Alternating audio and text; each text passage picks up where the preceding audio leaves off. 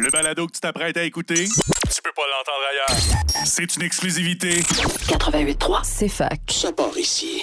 Bonjour tout le monde. Bienvenue à l'émission À nous le futur. Mon nom est Claude Saint-Georges. Euh, J'espère que vous m'entendez bien, que vous allez bien. Et puis, euh, fait que j'arrive en autobus dans la petite tempête. Euh, ce matin, j'ai composé, j'ai mis en ordre quelques mots. Ça se voulait euh, un ode à la santé. Parce qu'ici, à côté de CEFAC, il y a une exposition permanente. C'est Rêver le monde nouveau. Alors moi, je me suis dit Rêver le monde nouveau en santé.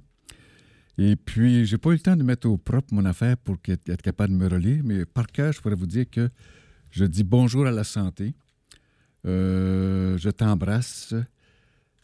Et euh, sans toi embrasser, sans toi euh, encercler, de sorte que je peux t'absorber et te partager euh, l'univers entier et sois infiniment remercié. C'est à peu près ça. Et puis, euh, cette euh, émission, bien, je pourrais dire que le plancher, c'est la clinique de la dignité. Actuellement, on voit une baisse de la dignité mondialement. Et il n'en tient qu'à nous de se donner une opinion de soi-même comme étant digne et de respecter les autres comme étant dignes. Et puis, je vous lis euh, un peu le- l'envers du livre. Le monde nous échappe, les idées et les mots nous manquent pour le décrire et le transformer. Le compte à rebours est enclenché. Il ne dépend que de nous et de notre intelligence collective de rattraper le temps perdu. C'est à la refondation d'une culture politique qu'il est urgent de nous atteler. Par sa forme originale, un grand essai suivi de rebonds et d'exploration, le compte à rebours s'adresse à un large public désireux de comprendre le monde d'aujourd'hui et d'inventer celui de demain pour retrouver le chemin de l'émancipation individuelle et collective. Alors, je trouve ça pertinent avec cette émission, Nous le futur, euh, qui veut euh, créer un futur positif. Et puis, avant de commencer la première chronique, celle de l'art écologique, je vous dis que j'ai trouvé un petit article euh, dans la tribune de ce matin. C'est Sherbrooke veut une pensée plus stratégique en urbanisme. Je vous suggère d'aller lire ça. Euh, ça explique peut-être euh, une découverte que j'ai faite, là, c'est que le plan climat qui est dans le site d'Internet de la ville n'est pourtant pas achevé et n'est pourtant pas adopté par la ville. Euh, de sorte qu'on se demande pourquoi le plan climat est dans le site Internet. En tout cas, ça devrait être précisé qu'il n'est pas achevé. Et puis, justement, on veut, euh, je crois, là, euh, se, doter, à Sherbrooke d'une pensée plus stratégique en urbanisme. Le constat de la directrice générale adjointe sur le fonctionnement actuel du service est clair. Il y a trop d'opérationnel, à peu près pas de stratégie et très peu de planification. Alors, allez lire ça. Et puis ce matin aussi, euh, directement du bulletin de nouvelles de- du magazine Yes, c'est le pouvoir de l'ac- de l'activisme climatique inclusif et intergénérationnel. Ça, c'est mon système de traduction qui l'a traduit là. Et puis, les baby boomers se mobilisent autour du changement climatique. Ça, c'est pertinent avec nous euh, à Sherbrooke parce qu'il y a un nouveau groupe en, nouveau groupe en formation d'aînés Action Climat. Euh, il est écrit qu'en février 2020, le professeur Sheldon Pollock, 74 ans, a récemment été veuf et s'approchant de son poste de titulaire à l'Université Columbia en réfléchissant à ce qu'il allait suivre pour lui. Il a décidé, je pense, de faire un groupe d'aînés parce que les baby boomers sont souvent tournés en dérision pour ne pas avoir pris la crise climatique suffisamment au sérieux. Et euh, ils se sentent responsables de la crise climatique. Et puis, euh, il dirige un groupe euh, de travail et d'éducateurs au sein de la troisième loi qui organise l'inscription des jeunes électeurs et la cession des régimes de retraite de combustibles fossiles. Euh, donc, euh, c'est ça. Il a formé un groupe d'aînés aux États-Unis, comme ça se fait à Sherbrooke, pour l'action climat. Fait qu'allez lire ça dans le magazine Yes. Hein, c'est Yes Magazine, euh, Journal of a Positive Future, puis c'est gratuit. Vous pouvez recevoir, recevoir une fois par... euh, trois, quatre fois par semaine, finalement, de leurs nouvelles. Et puis, euh, vous savez, Roméo Bouchard, c'est un agriculteur biologique qui est arrivé très tôt dans le paysage québécois. Et puis, il a essayé de fonder l'Union paysanne, un syndicat d'agriculteurs euh, qui voulait être un deuxième syndicat par rapport à l'UPA. Et euh, le rapport Pronovo suggérait qu'il y ait justement une brisure du monopole syndical. Ça n'a pas marché. C'est le rapport Pronovo qui s'est fait tasser. Il a été tabletté. Alors, je demandais à Romeo Bouchard si tu permets une autre question semblable à une récente, mais plus claire ou succincte. Les agriculteurs qui ont perdu cet été 100 millions. Euh, L'UPA demande au ministre de l'Aide si le rapport Pronovo avait été accepté. Même si on ne peut prédire le futur, les agriculteurs s'en seraient-ils tirés? Et les recommandations, si les recommandations du rapport avaient été réalisées. Alors, euh, M. Bouchard me répond le système de soutien financier proposé par Pronovo étant basé sur le revenu de la ferme et deuxièmement sur les caractéristiques propres à la ferme, comme par exemple bio, région ou multifonctionnel, le soutien serait en tout cas plus équitable et moins défavorable aux petits. Les régimes d'assurance seraient autogérés par la ferme, donc plus souples. Mais ça ne règle pas, dit-il, les catastrophes climatiques. Et encore hier soir, j'ai du nouveau qui m'arrive à chaque seconde. Ça me fait penser que l'autre jour, j'ai demandé à une professeure si elle désirait faire une entrevue à la radio. Elle m'a répondu J'ai tellement de travail que ça me sort par les oreilles. Moi, je peux dire que j'ai tellement d'informations que ça me sort par les oreilles. Et euh, aujourd'hui, j'ai à peu près un pied d'informations, 12 pouces de documents à vous faire part. Et je crois que je vais prendre mon temps, je serai cool et reposant. Euh, je vais prendre le temps qu'il faut pour passer à travers la santé, euh, quitte à ce qu'il me reste une autre ou deux semaines même pour vous dire tout ce que j'ai à vous dire. Indirectement, une, information que j'ai reçue hier, euh, ça concerne la santé parce que les gaz à effet de serre ne sont pas bons pour la santé, finalement. Fait que dans le cadre de, la lutte contre le développement de l'aéroport de Saint-Hubert, le réseau éco-citoyen de Saint-Lambert et la coalition Alte Air Saint-Hubert accueillent le lancement du documentaire dont le titre est Colère citoyenne, détournement de l'acceptabilité sociale.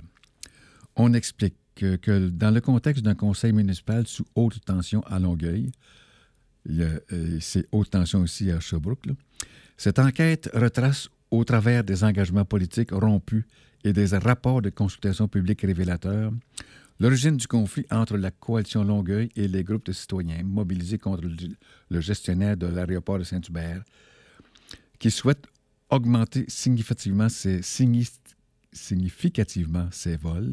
Ces citoyens et citoyennes en colère dénoncent l'appui de la mairesse, Catherine Fournier, aux promoteurs, malgré que les études d'impact ne soit toujours pas dévoilé à la population, brisant ainsi ses promesses électorales.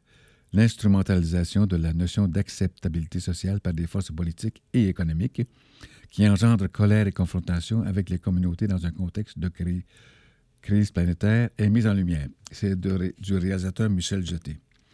Et ça a lieu mercredi le 15 novembre 2023 à 19h30 à Saint-Lambert.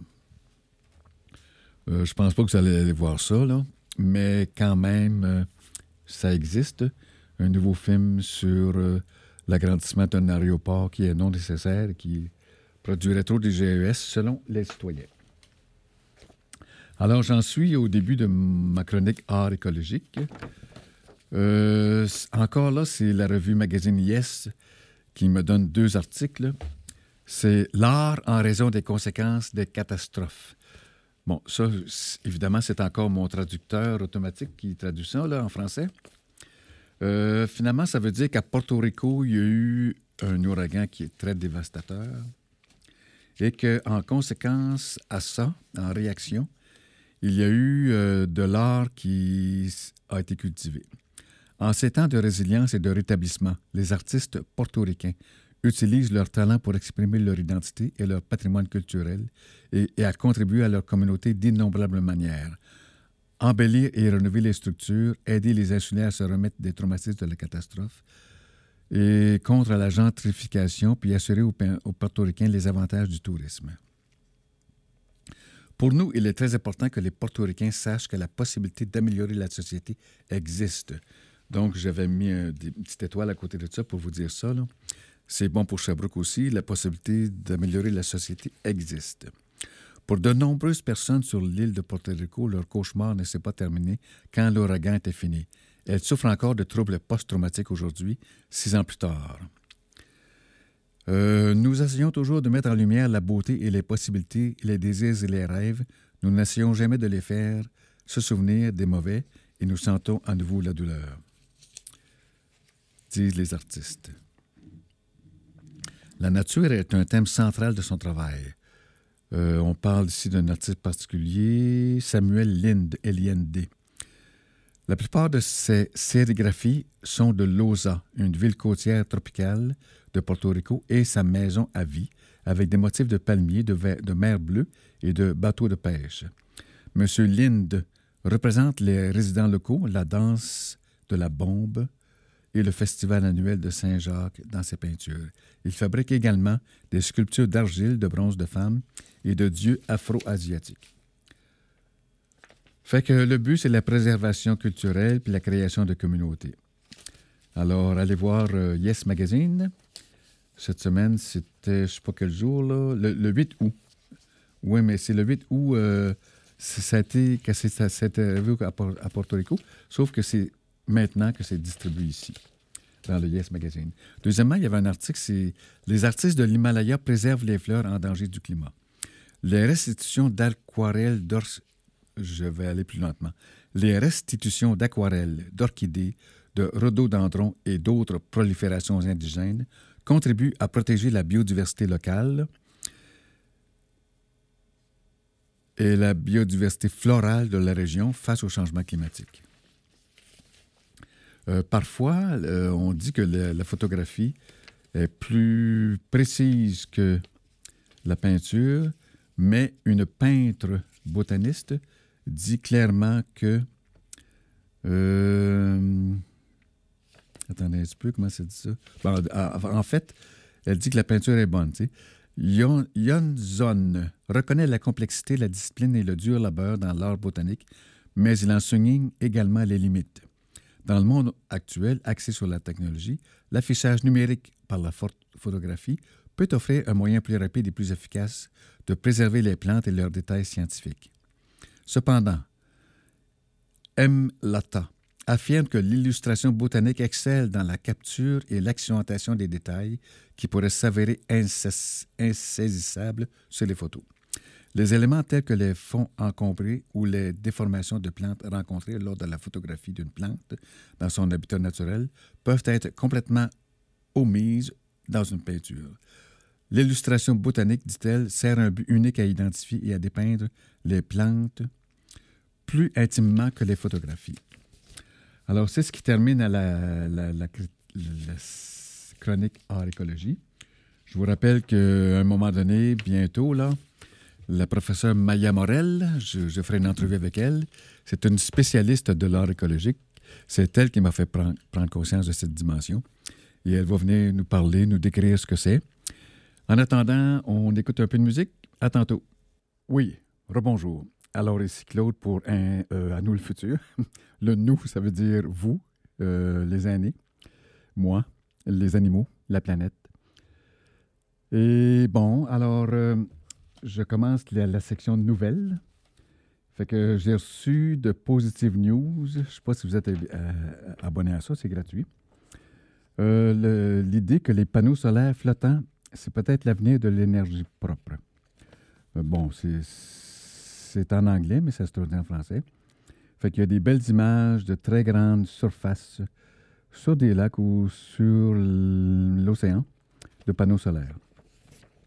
On dit que 40% de l'énergie pourrait être euh, faite par ça.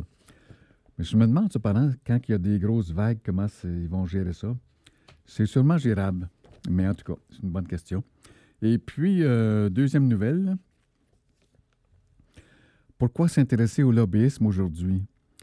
Euh, c'est que c'est un message de Vigilance OGM.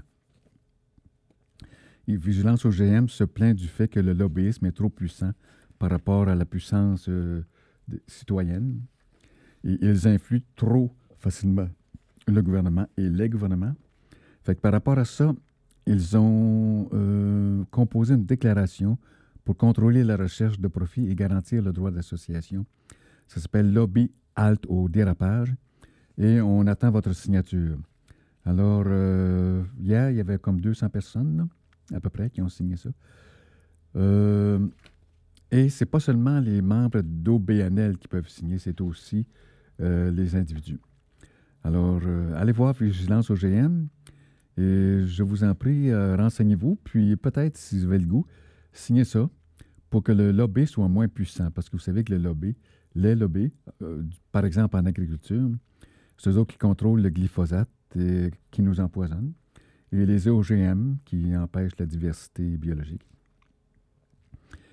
Autre point, euh, je voudrais vous dire que, vous savez, il y a une loi du silence, euh, ça peut être en agriculture, euh, il y en a une dans l'éducation.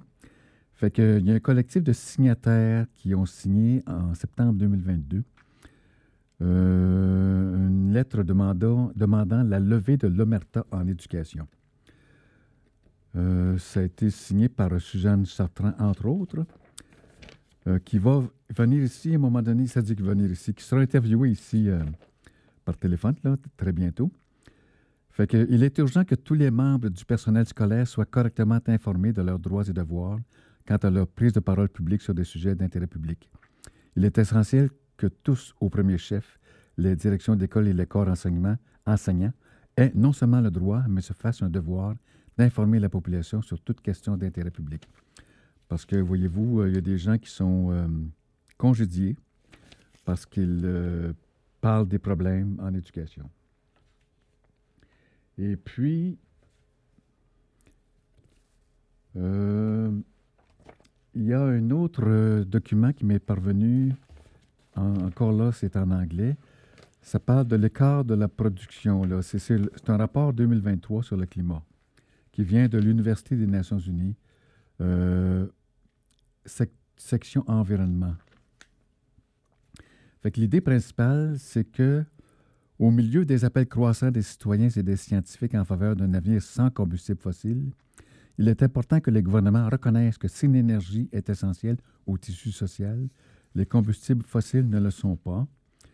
Et euh, actuellement, les 20 pays qui produisent euh, du pétrole, dont le Canada, euh, veulent en produire plus qu'il en faut pour arriver au-delà de 1,5 degré. Finalement, c'est que si on les laisse faire, si on laisse aller trop l'offre, si on ne réduit pas suffisamment la demande, on va dépasser 1,5 degré. Et euh, déjà, à moins d'1,5, nous sommes à 1,2, je crois, euh, vous voyez des catastrophes climatiques un peu partout. Alors, il faut vraiment euh, se relever la colonne vertébrale. Fait que là, je passe au petit dossier parce que le gros dossier s'en vient. Mais dans le petit dossier, je voudrais vous parler de la boucle sociale écologique. Ça, c'est une euh, symbolisation, un graphique fait par l'économiste Éloi Laurent, euh, en réaction peut-être à la théorie du donut dont je vous ai déjà parlé. Euh, c'est intéressant, la théorie du donut, parce que, disons qu'elle parle d'un beigne. Si, vous, si vous imaginez un beigne horizontal, vous le coupez en deux. La partie centrale, c'est une zone sûre et juste pour l'humanité. Pour elle, cette zone-là euh, ne sera atteinte que si le plafond écologique est respecté. Ce plafond écologique est constitué de neuf limites euh, à ne pas dépasser. Malheureusement, six sont déjà dépassées et puis trois sont corrects pour le moment. Et entre parenthèses, après Noël, j'aimerais ça faire des entrevues avec des spécialistes de, chacune de ces limites-là pour savoir est-ce qu'on peut reculer pour les limites déjà transgressées et comment ne pas transgresser celles qui ne sont pas euh, dépassées. Et deuxièmement, en plus du plafond écologique à, respecter, il y a un plancher social à respecter constitué d'une douzaine euh, de besoins que pour l'humanité. Tu exemple, la santé, la nourriture, une bonne agriculture, l'éducation, la paix, la démocratie, etc. Alors, euh, M. Éloi Laurent, qui trouve que c'est une bonne idée, préfère, lui, ce qu'il appelle la boucle sociale écologique. C'est un huit couché ou un 8 horizontal ou le signe de l'infini. Et puis, euh, je vous donne une lecture des 13 segments qui le constituent. Il y aurait une baisse des inégalités sociales et environnementales, la baisse des désirs de consommation matérielle, le changement des attitudes et des comportements, l'amélioration de la santé humaine, l'investissement dans les relations sociales, l'économie de dépenses sociales, la préservation et la progression de l'espérance de vie. Et le côté gauche euh, de ce signe de l'infini, c'est l'accélération des politiques de transition, la sortie de l'agriculture industrielle intensive, la sortie des énergies fossiles, entre parenthèses, le nouveau groupe des aînés de Sherbrooke qui tente de finir de se structurer et d'accroître ses effectifs jusqu'à avoir 28% de la population qui sont membres du groupe parce que c'est 28% de la population qui sont aînés. Alors, eux, euh, le point principal, c'est la sortie des énergies fossiles. Euh, la baisse de l'empreinte matérielle et des déchets, l'atténuation du changement, le déclin des pollutions, et on sait que, euh, disons, je vous ai déjà parlé du livre Toxique Planète. Nous avons une épidémie de maladies chroniques euh, non déclarées et qui pourtant gruge sur 80 des budgets des systèmes de santé, incluant au Québec. D'où l'importance de passer de la gestion de, la maladie à la prévention et à la promotion de la santé. Et comme dernier point de la boucle sociale écologique, vous avez la préservation de la biodiversité et des écosystèmes. Et puis, j'ai retrouvé dans mes euh, archives quelque chose que je vous ai déjà lu. Ça vient d'un médecin, Robert Béliveau, qui donne des ateliers de gestion du stress. Euh, la phrase, là, c'est ceci. Peut-on s'entendre? Peut-on s'écouter? Se comprendre? Entre ce que je pense, ce que je veux dire, ce que je crois dire, ce que je dis, ce que vous voulez entendre, ce que vous entendez, ce que vous croyez comprendre, ce que vous voulez comprendre et ce que vous comprenez, il y a au moins neuf points de ne pas s'entendre. Alors, c'est plein de sagesse, tout ça, hein, n'est-ce pas? Et puis, euh, je vous ai aussi parlé souvent de Buckminster Fuller, ce jeune homme qui, à l'âge de 19 ans, est venu travailler à Sherbrooke à partir des, des États-Unis au moulin à coton sur la rue du Pacifique. Euh, qui a eu 45 degrés, euh, euh, pardon, doctorat honorifique en retournant chez lui au fil des années. Il est décédé en 1983 à l'âge de 87 ans. C'est le premier qui a dit que l'humanité a tout ce qu'il faut en ce moment comme ressource et comme savoir pour se donner une belle qualité de vie sans avoir à nuire à l'écologie et sans guerre pour y arriver. Il a dit ça en 1983. Mais hélas, euh, son information n'a pas été suffisamment partagée, de sorte que nous n'avons pas réalisé ce potentiel. Et en conséquence, nous avons une euh, polycrise écologique. Par exemple, les changements climatiques, la crise de la biodiversité, euh, la raréfaction des ressources et la crise sanitaire, à laquelle, mon Dieu, un linguiste très connu, j'oublie son nom, il dit que D'autres dangers pour la survie de l'humanité, c'est la menace nucléaire et la baisse de la démocratie. Cependant, euh, M. Fuller disait que, un, très, un point super important, que pour arriver à réaliser cette réussite de l'humanité, ou euh, que Mme Robert, dans la théorie du donut, appelle, 50 ans plus tard, une zone sûre et juste pour l'humanité, et que Éloi Laurent euh, appelle ça, lui, la boucle sociale écologique réalisée. Euh, Fuller disait qu'il fallait de l'intégrité, c'est-à-dire qu'il fallait ajuster nos réflexes linguistiques à la nouvelle science. De sorte, disait-il, que nous ne devrions pas dire parallèle et perpendiculaire, parce que ce n'est pas vrai dans un monde euh, rond. Euh, et aussi à cause du niveau atomique, les atomes ne se touchent pas, puis ça bouge, puis c'est, c'est croche un peu. Alors, il n'y a pas vraiment de parallèle et de perpendiculaire. Il n'y a pas aussi de haut et de bas. Euh, par exemple, on ne devrait pas dire monter ou descendre l'escalier. En anglais, c'était plus facile, c'était outstair ou instair. En français, c'est plus long, c'est je m'éloigne du centre de la Terre ou je me rapproche du centre de la Terre. Ça prend de, la créativité pour trouver ça. Puis il disait qu'il n'y a pas de coin. Euh, la planète qui est ronde, on ne devrait pas dire aux quatre coins de la Terre, ni aux quatre coins du Québec.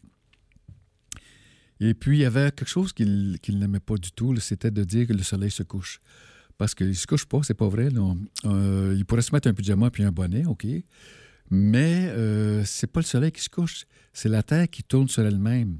Dans sa rotation, à un moment donné, euh, il y a une partie qui n'est plus face au soleil et qui ne reçoit plus la lumière du soleil. Donc, c'est la nuit. Et l'autre partie, c'est le jour. Elle reçoit euh, la lumière du soleil. Fait que c'est pas une question de coucher, là. Et donc, il faut ajuster. Lui, en anglais, c'était sunclips ou sunset. Puis en français, bien, c'est l'aube et le crépuscule, au lieu de dire le soleil se couche. Parfois, les gens disent que c'est une question poétique. Pas du tout. Euh, c'est, pas poétique dans tout ça. Fait qu'il faut s'ajuster à euh, la science et ajuster notre langage. À tantôt, un peu de musique. Oh, ça finirait ça? Je pense que ça s'appelait Ma peau brûle.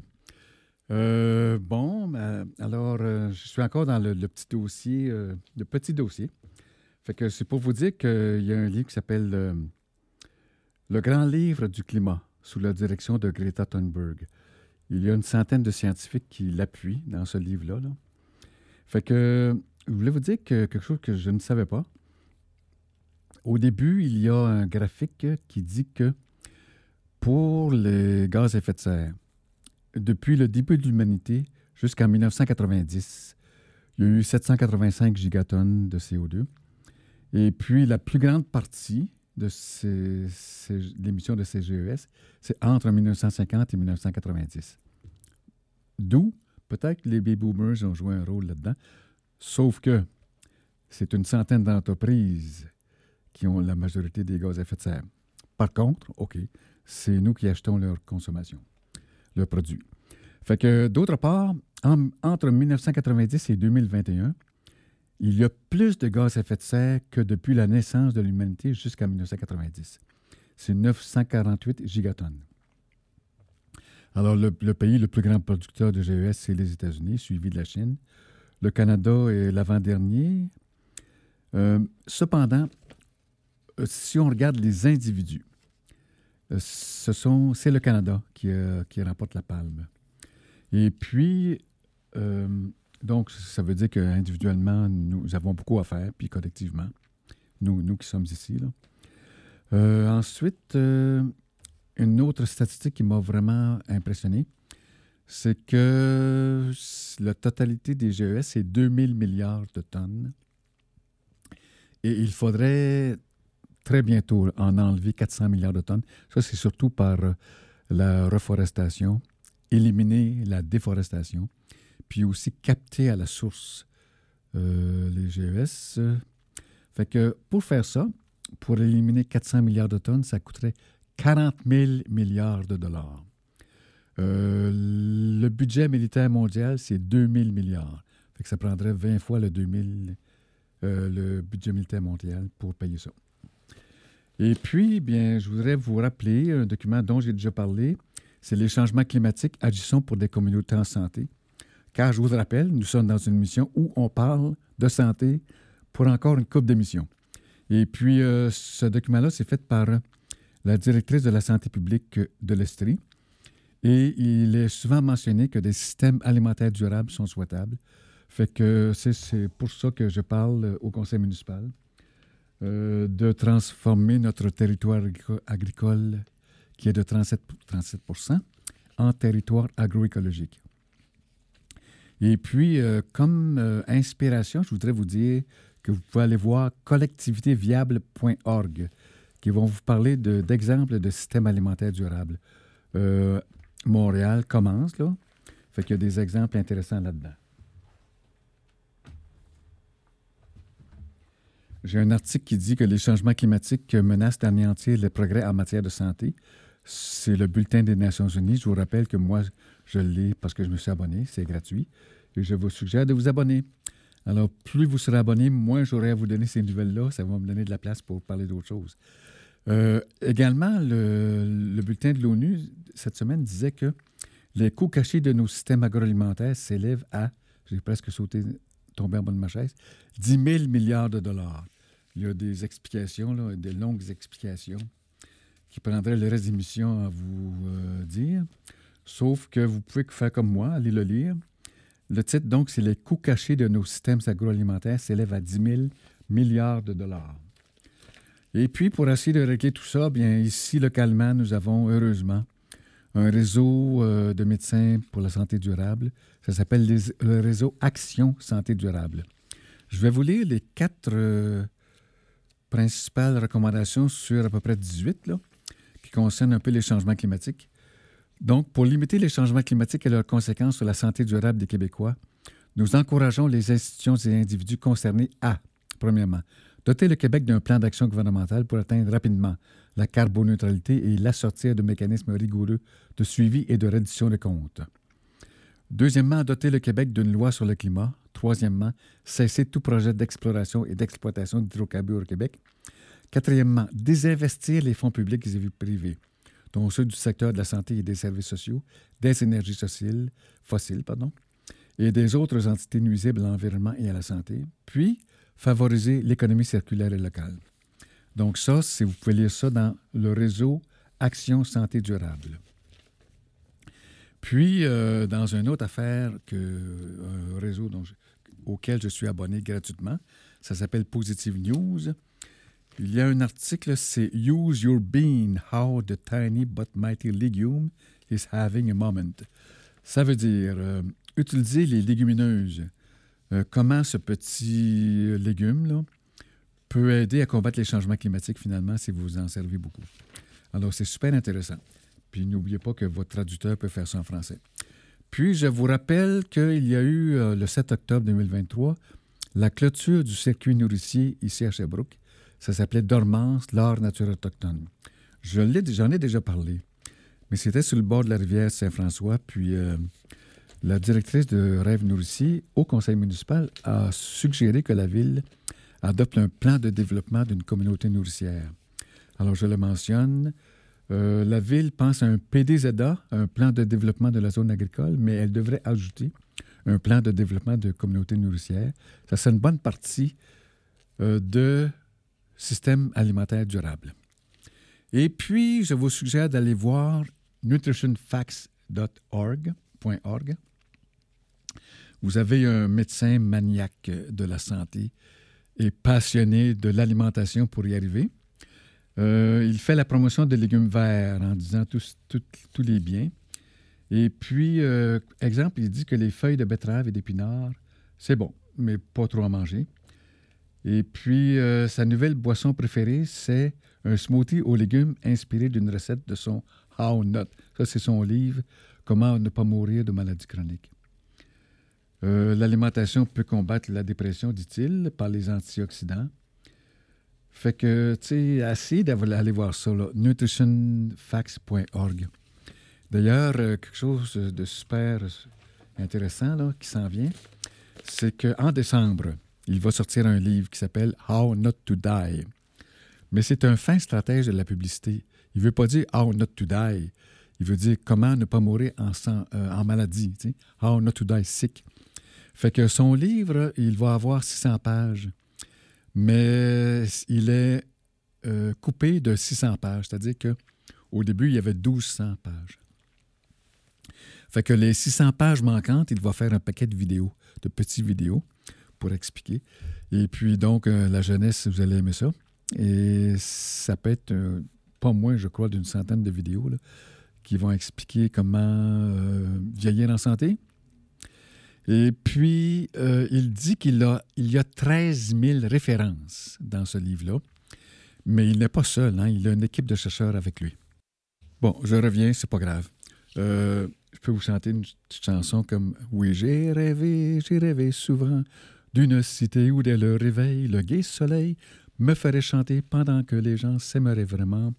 Dans la cité fraternelle, je veux que la vie soit belle, que tous les gens de la terre fassent la guerre à la guerre.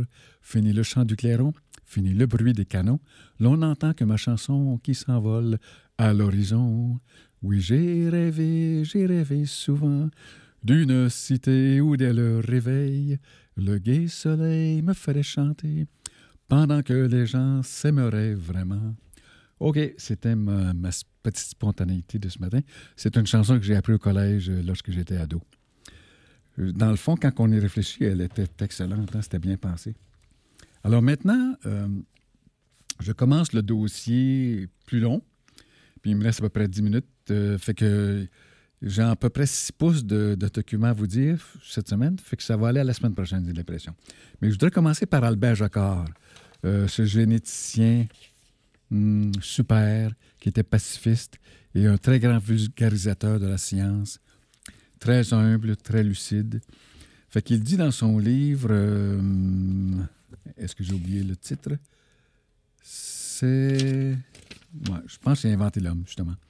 Fait que l'homme est à inventer, mais pour que chaque homme ait la possibilité de s'inventer soi-même, il est nécessaire d'inventer une nouvelle société fondée moins sur la recherche de l'efficacité que sur la recherche de la lucidité.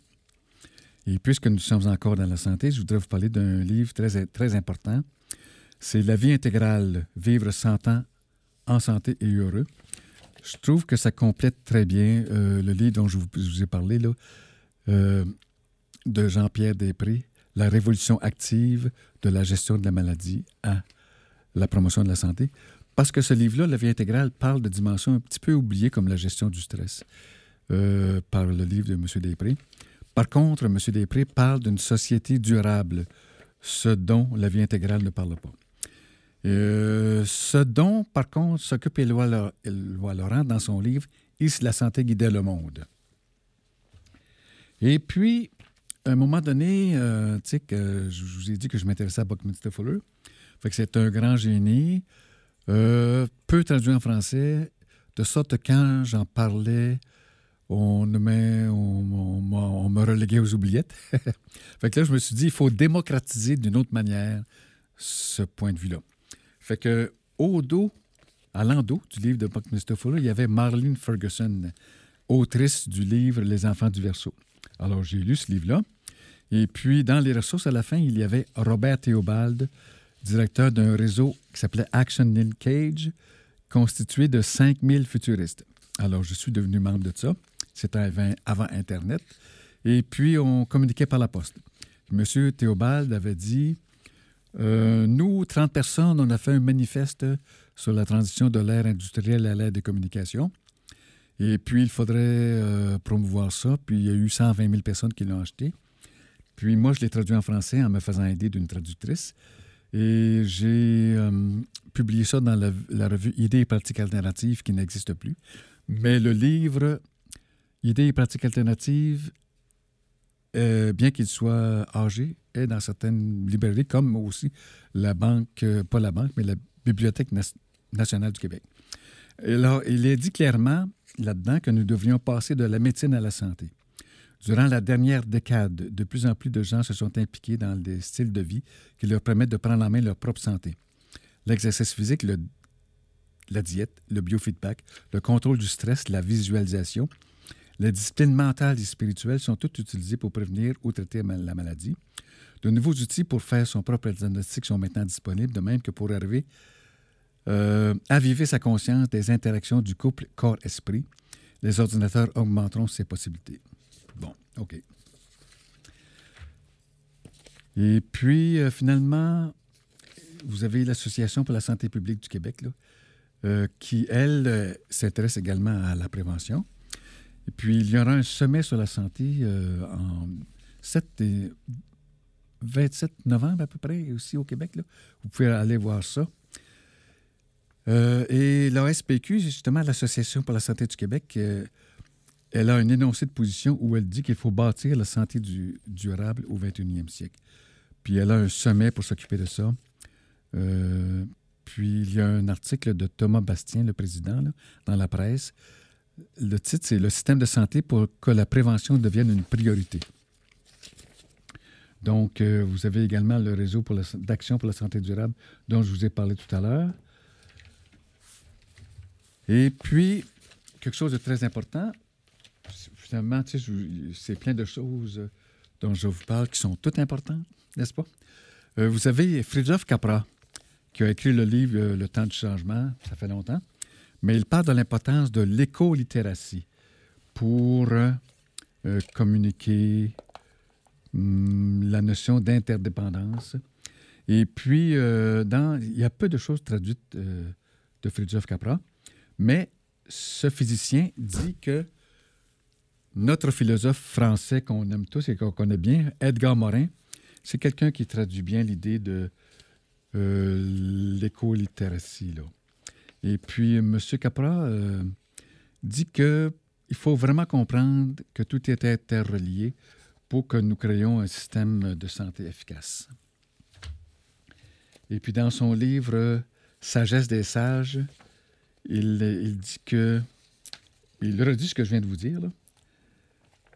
Il faut prévenir la prochaine catastrophe pour notre santé par la compréhension de la conception systémique de la vie, euh, la conception écosystémique. Ça, on va parler de ça avec une professeure aussi très bientôt, Madame Chaloux.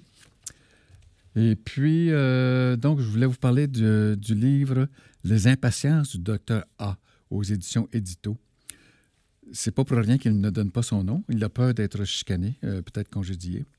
Parce que lui aussi, il dit qu'il y a une loi du, silence en, dans le domaine de la santé. Tout à l'heure, on a dit qu'il y en avait une en éducation.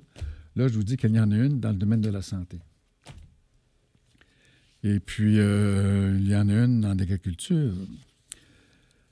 Euh, on dit que, dans, un article de la Tribune du 14 août euh, 2023, une formation pour un langage clair et simple en santé est en voie de démocratisation. Le vocabulaire utilisé, dans le système de santé peut parfois être difficile à comprendre pour certaines personnes. C'est pourquoi il y a une formation sur la littératie en santé qui vise les différents acteurs qui gravitent autour des patients dans le système de santé. L'objectif est de répandre l'initiative à travers le Québec. Cette formation a déjà commencé à être offerte auprès de différentes directions de santé publique à travers le Québec, en ligne ou en personne, explique la professeure à la Faculté de médecine et des sciences de la santé de l'Université de Sherbrooke, Christine Loignon, qui participe au projet. La littératie est la capacité d'une personne à lire et à comprendre des textes, des mots et des, notions. La littératie en santé est plus la capacité de comprendre et d'analyser les informations, ainsi que d'étudier les services. La littératie en santé comprend la littératie, mais d'autres dimensions comme la numératie et la résolution de problèmes. À ce niveau, 66% des personnes de 16 ans et plus n'ont pas les compétences qui leur permettraient d'avoir un niveau souhaitable de fonctionnement, dit Mme Loyon. D'accord, mais il faut quand même avoir, suffisamment de médecins de famille. Et puis, bon, j'avais écrit un petit article, c'était un cl club de marche de nouveau genre. Euh, c'était en m'inspirant du livre d'un neuro neuroscientifique irlandais, Le super pouvoir de la marche, la science et les bienfaits de la marche sur le corps et l'esprit. La marche bonifie la vie en communauté si on marche ensemble, euh, dit ce, cet auteur. Puis il dit aussi que si on marche seul, c'est très bon pour la créativité. Euh, je vous ai parlé du livre La vie intégrale tout à l'heure, ainsi que du livre La révolution active, qui font la promotion de la prévention de la maladie et la promotion de la santé. Euh, ces, deux, livres-là sont bien sûr intéressants, mais ils oublient les apports du docteur Kousmine, qui proposait vraiment une révolution en agriculture pour qu'elle soit biologique, et le docteur Ornish, qui parlait beaucoup de la gestion du stress. Également, euh, la biodiversité, c'est super important. Alors, si vous allez voir Solar Impulse Foundation, ce sont les gens qui ont fait le tour du monde en avion solaire. Il y a trois articles. Il y en a un qui s'appelle Trois raisons pour lesquelles nous devrions tous nous préoccuper de la biodiversité. Un autre article, c'est La biodiversité, le capital oublié. Et finalement, c'est un point d'interrogation, oublier la, la, protection de la biodiversité. Finalement, la réponse est non. Fait que, finalement, je voudrais vous parler en, presque en dernier lieu. C'est l'approche One Health, un changement de paradigme indispensable en santé publique. C'est pas la première fois que je vous en parle. C'est pourquoi je vais aller un petit peu vite. Fait que le concept One Health ou une seule santé, c'est l'idée que les écosystèmes soient en santé, que les humains soient en santé et que les animaux le soient aussi. Et puis, euh, finalement, je voudrais vous dire que l'Association québécoise pour la défense des droits des retraités euh, a 10 droits et le dixième, c'est le droit à un environnement sain et respectueux de la biodiversité. Puis l'INSPQ. Ça, c'est tout à fait gouvernemental, mais cependant, c'est, ça a l'air bon, ça. Euh, parce qu'il y a un article qui s'appelle Le Centre d'expertise et de référence en santé publique. Ils sont d'accord pour le concept Une seule santé. Alors, nous sommes rendus à 11h54. Euh, je pense que c'est le temps de vous dire déjà un beau bonjour, de vous souhaiter beaucoup de joie, de paix, de santé, d'apaisement, de douceur, de délectation, d'harmonie. et puis, euh, on se revoit la semaine prochaine. Et je vais passer au deuxième petit pouce qui me reste euh, de documents sur la santé. Puis après ça, on ira dans la transition écologique, dans la réforme de la démocratie, dans le plaidoyer pour le vivant, dans euh, la sobriété heureuse. Et puis on sera rendu à Noël. Puis après Noël, probablement les neuf limites de la planète. Merci beaucoup. Ici Claude Saint-Jean pour Un nous le futur. À la prochaine.